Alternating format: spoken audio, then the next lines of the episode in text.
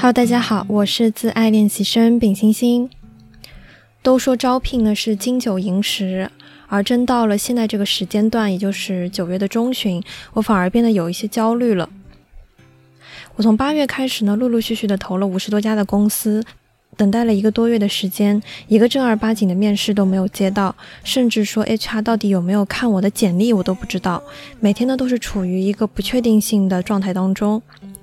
那前几天呢，我被我男朋友问到说：“你觉得你自己压力大吗？”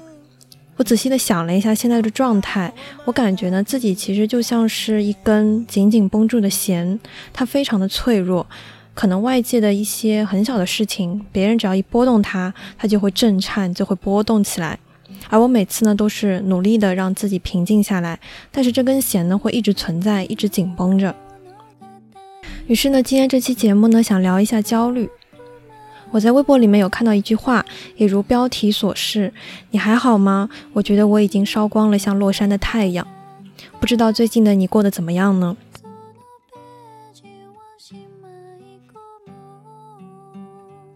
首先，第一部分先具体聊一下最近让我感到焦虑的一件事情吧。上期节目呢，我有提到说我对我的人生规划有所动摇，想着说要不要去读研究生呢？而我对于出国的这个想法呢，又觉得是太功利了，想要一个文凭，甚至别的呢，说去感受一下这个世界啊，去学习一下新的知识啊，这些想法都没有。所以目前来说呢，还是打算继续安安心心的秋招。我其实是一个非常骄傲的一个人，我在实习当中呢，慢慢的去挖掘了自己的能力，甚至说发现了自己的潜力。我拥有一个可以把一项工作给做好的能力，也拥有说被老板喜欢的一种资本，就是我的工作能力本身。可以说我是很骄傲的，我相信自己无论在哪个领域、哪一个工作岗位都可以胜任好，因为我态度又认真，然后做事呢也比较踏实，事事呢都有回应。于是呢，我的老板也非常愿意帮我的忙。我们公司呢也开始了秋招，而我在开放的当天呢就去投递了简历。但是之后就开启了一波三折的一个故事。开放当天呢，我是投了领导所推荐的那个岗位。我在简历里面呢也写到说，我在我们这家公司实习有超过十个多月的时间。嗯，就是想给 HR 知道说我干了很久的时间。然而呢，在第二天的早上九点多钟，我就收到了拒信。当时呢，我没有上班，我去体检，然后收到的时候心里有点惊讶，有点觉得莫名其妙。不过说呢，也需要收收心思，想好就是说怎么样以更妥帖的一种话术去发给领导。那领导呢，在之前有帮我打探风声，有帮我去介绍靠谱的老板，让我去获取一些他们部门的一些经验，这些都是未来一步一步需要做的事情。而我没有想到的是，我在一开始的地方就失了手。于是呢，在我和领导讲完之后，他跟我就讲了非常多的，你别着急，我帮你先去询问一下。所以通过关系呢，帮我把简历给捞了回来。这是我经历的第一个波折。在我做完测评之后的第二天，我就收到了通过的一个通知。于是呢，就特别心安的在周二的早晨去约了老板一起聊聊天，让那个新的老板呢了解一下我，我也可以深入的理解一下那个岗位到底是什么样子的。在和他交流的一个过程当中呢，我可以落落大方的去表达一些自己的一些想法。在前期的一些准备当中呢，我也知道怎么样对于这个岗位去问一些深入的业务的一些问题。可能也是因为说我是真的很想知道，并且呢对这个岗位有非常大的一个好奇心。原本呢约了四十分钟的时间，因为害怕说耽误对方太久，但是没有想到聊了一个多小时。最后呢也是因为对方有别的会议才。比较仓促的去结束了，还说可以约第二次的见面，聊天开不开心这件事情，其实也是双方都可以感受到的一件事情。而非常可笑的就是呢，本来早上聊完了，然后也在准备说要努力规划一下今天聊了什么东西，准备一下面试，然后下午快下班的时候，突然一下子又收到了公司的拒信。因为正值下班，然后我的领导呢，虽然认识 HR，但是可能也获得不了回复，也只是留了个言。那当时我就猜测说，可能是我被拒的原因是我可能笔试通过了，但是 AI 面试呢，他们觉得不行，然后又把我给退回来了。而引发我焦虑的一个主谋就是呢，其实很多人都知道我在为这个岗位努力，我的爸爸妈妈还有我的娘娘他们都知道。那首先呢，我就把我这件事情告诉了我妈，我妈呢就表现出来她比我还要着急，给我想了五六种办法，怎么样去搞清楚这件事情。比方说，她又给我发消息说：“你有认识的 HR 吗？你公司还有什么别的实习生可以打听到这个消息吗？”甚至开始问我第一份实习的那个单位是否还招人呢？其实说老实话，我一点也不喜欢我第一份实习的那个单位，我觉得那边很压抑，更像是一种民企的作风。我做那份实习更多的像是一种责任感。打心底里面的我不是很想去这家公司，而我妈呢就一个劲的询问。首先呢是我觉得作为一个成年人，我当然知道怎么样去处理这件事情，怎么样去问到说到底是什么原因把我挂掉。他出那些主意，我怎么可能想不到呢？其次就是他现在开始说第一份实习有没有位子，显得他非常的着急。你是不相信我可以找到工作吗？才需要我这么心急的去拖那么多的关系？我一下子就觉得特别焦虑，然后我就跟我妈表达说，你越讲这些，我其实越焦虑，我自己可以搞定这一些东西的。但是在我发出这句话的时候呢，我就觉得一下子这个眼泪就往上涌，人呢就特别的难受。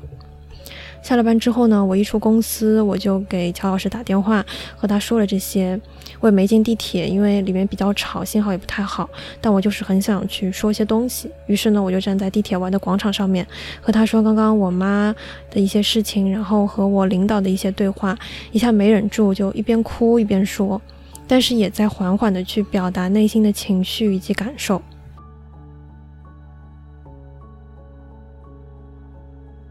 那么现在我就在想，说人为什么会有焦虑这种情绪出现呢？首先，第一方面可能就是因为你太在乎他了，你很想要得到一个好的结果。那我也有朋友呢，他们到现在都没有开始秋招，认为说找一份工作就行了，工作呢清闲一点、稳定一些就好了，不要有太多事情。去小公司的话也是非常好的一个选择。我知道他们合适这样的生活，而我清楚的觉得，就是说，我不希望我的生活也是这样的。我非常希望说，我可以找到一份自己满意的工作。我希望我可以发挥自己的特长以及擅长点，运用在我的工作里面，去做一份适合自己的喜欢的工作。我也想过说，如果秋招不行，那就春招，直到找到我喜欢的工作为止。但是这也可能伴随着一种执念，就是你太在乎他了，你很想要一个结果，但也不是说是为了别人的眼光而怎么样，就单纯的是为了自己的一个抱负。但有时候就是事与愿违的，我会接二连三的收到拒信，或没有任何的面试，这些既定的事实都会一个又一个的去冲击我。有时候呢，我会缓缓的告诉自己说没有事情的，这很正常。但有时候呢，就会像我对于我们公司的这个位置一样。我起伏的情绪非常的大，感觉到了天堂又一下子落到了谷底，还需要去承受各种外界的压力。可能有时候你会因为一件事情感到焦虑，感到情绪起伏非常的大，可能它并不是一件坏事情，正好就是说明说你非常在乎它，你很希望它可以变好，而正是这种执念，可能就会带给你好的结果，你可以获得比相比别人来说更好的一种结果。虽然在这里也想说。嗯，不要和别人去比较，和你最想要的那种生活的状态去比较，和你之前你的自己的之前的样子去做比较。那第二个为什么会感到焦虑呢？可能是因为说我怕辜负他人的期待，我怕是近水楼台，但是自己又不太争气。因为我的领导也好，还是同事也好，他们都非常希望我可以留在公司里面。但我的学历呢，其实就是一个劣势。我也很害怕说，哪怕过了一关又一关，因为我自己的能力没有通过，那岂不是就会让我的领导失望吗？就像是你的男朋友一样，你带出去，可能就代表着是你的眼光。对于领导来说呢，他推荐的人，可能也是代表着说领导他自己的一个能力。我非常害怕说，他推出去的人，然后发现他做不到，前进不了。也会觉得说，我是否在给我的领导丢脸呢？会害怕自己不太争气，这些呢，其实都会产生我的一些焦虑的情绪。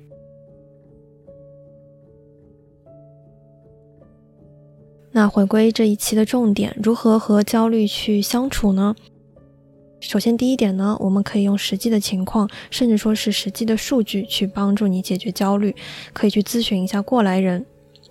这其实也是我在工作领域里面去学习到的一个技能。你可以用事实说话，用数据说话。首先呢，领导帮我去问到了，诶，到底是什么原因？他又再一次把我挂掉了。原因就是说呢，我的 AI 面试是通过了，但是因为候选人太多，然后我的分数没有他们高，我就被排在了候选人的名单上面。而正式的第一次面试呢，其实也要放在十一长假之后了，所以可能会有机会。那这给到我的信息呢，不是说我还有希望去进面试，而是说我知道了我 AI 面试通过了，只是说分数有高低有排名这件事情，但起码它证明说我通过了，这是一件好事情。那第二是呢，确实是快要到中秋节了，很多公司它都放慢了自己秋招的一个进度，说明别家来说呢，他们没有消息也非常正常，大家都是很慢吞吞的在去推进这个进程，没有接到消息不代表说你没有希望，你被拒绝了。同时呢，我也咨询了我身边两个进公司一两年的同事，询问了一下他们当时投递了多少家公司，拿了多少个面试，最后 offer 有多少个。然后一位同事说呢，他自己大概投了几十家、一百家的公司，拿了三五个面试，offer 呢大概是两家。另一位呢也是上百家，然后做了十几个面试，最后拿到了一两家的 offer。但他们有个共同点，就是说呢，时间拉得非常的长，大概是投递完两三周之后会收到 AI 面试，基本上所有的面试都是需要间隔两三周的时间再去推进的。而九月中旬呢，其实只是刚刚起步，加之说要国庆节，HR 呢也需要去跑一些线下的宣讲会，可能就无暇顾及后面的一些流程。那这是既定的一个事实，因为流程慢呢，它就是一个事实。你可以用数据说话，才可以更好的去论证。现在不是一个着急的时候，九月中旬，它可能就是刚开始。这些 HR 呢就想着说要过假期了，也不想要就非常迅速的去推进一些什么。不是说你不够好，而这些想法呢出现之后，我就会慢慢燃起一些希望，也会缓解一些我的焦虑的情绪。它不是迷茫的，而是变得慢慢的清晰了起来。第二方面的话，你可以接纳你自己真的非常在乎这件事情，因为人越在乎才会越焦虑。有时候，你对于你自己焦虑的东西，你向外求助，你和别的人去说这些事情，有些人呢会和你说：“哎呀，你不要紧张，你要放轻松，你不要看得太重了。”但是你在当下，你就知道说这些话是没有用的，你就是非常在乎他，你越在乎，你就是非常容易去因为他而受到一些情绪的起伏和波澜。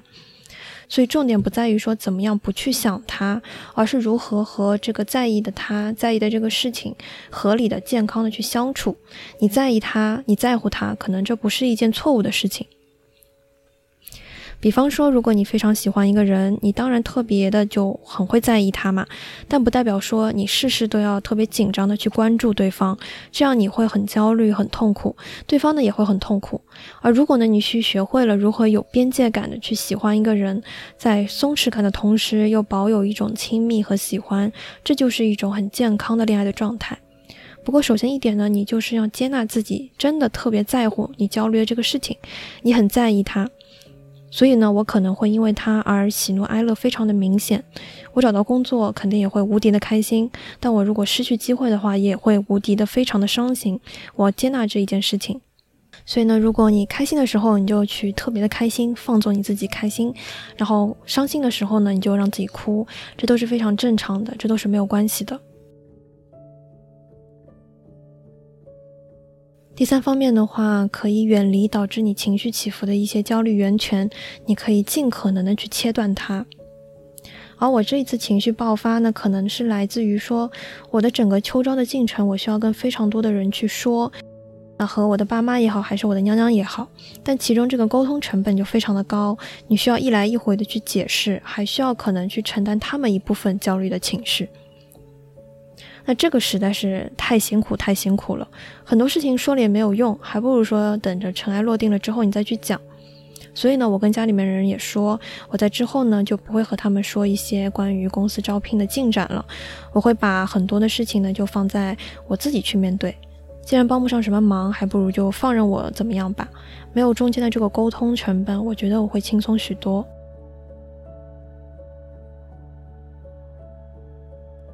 第四点的话呢，大家可以把重心放在具体的可以抓住的事情上面，你去多行动，你做到问心无愧就好了。那目前来说呢，我能抓住的一件事情就是多投一点简历，多投一家公司就多一份心安，因为可以多一次机会。那我的同事也这么和我讲的，他认为呢，我唯一可以抓住的、可以把握的东西就是投简历，那就抓住这些具体的东西，它起码可以可量化式的，你知道你今天在努力，你可以往前多走一点。那如果说你焦虑学习，你考不考得上这个学校呢？那你当下也就静下心来，去多做一道题目，去多学习一段时间。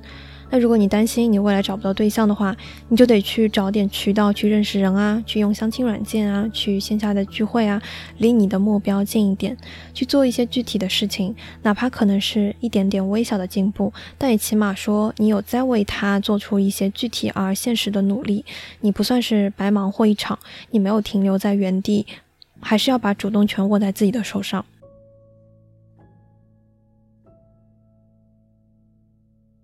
第五方面的话呢，大家可以去听一些积极的故事，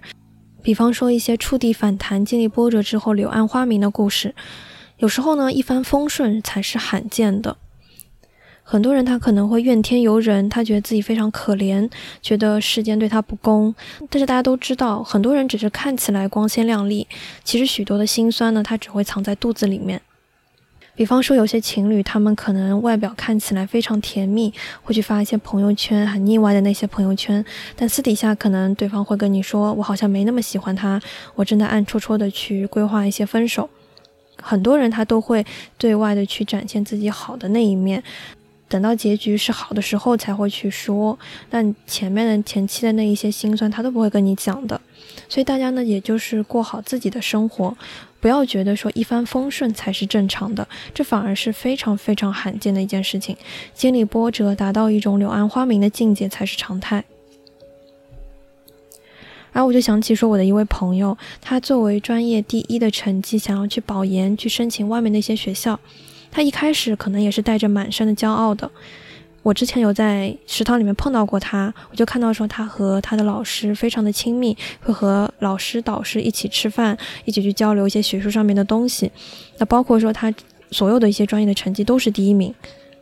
他肯定在心里面觉得说他可以去到更好的学校，但因为说疫情呢，拥有了非常多的变数，他申请了很多学校，可能原本觉得说闭着眼睛都可以通过的一些学校、一些专业，但是呢却。出乎意料拒绝了他，他也会产生一些自我怀疑，就不知所措，甚至觉得说自己是否没有书读了。我记得他在保研了之后呢，他在朋友圈里面去分享过他那段时间每天的一个心情，是跌宕起伏的，是焦虑的，是紧张的，每天都是变数。但好就好在呢，他最后接到了浙大的研究生通过的通知，是比他预想里面都要好一些的一个学校。他曾经的抱负、曾经的理想，都在这一刻踏踏实实的就实现了。你敢说他不优秀吗？他不够有野心吗？可能就是这些东西，就是得用时间去慢慢的去论证、去证明这一些。那多去看一些励志的故事，可以缓解我的焦虑，因为我也知道我当下在努力，我有在好好的投简历啊，我也在好好的去工作呀，我也会觉得说我自己的付出可以获得回报的，很多人也这么跟我说的，那他可能只是时候未到。我如果在今年或者是明年没有找到一份理想的工作，我只要可以踏踏实实的在工作当中。慢慢的去做，慢慢的去获得领导的认可，去证明自己的能力。我想，我终有一天可以获得我想要的一切的生活。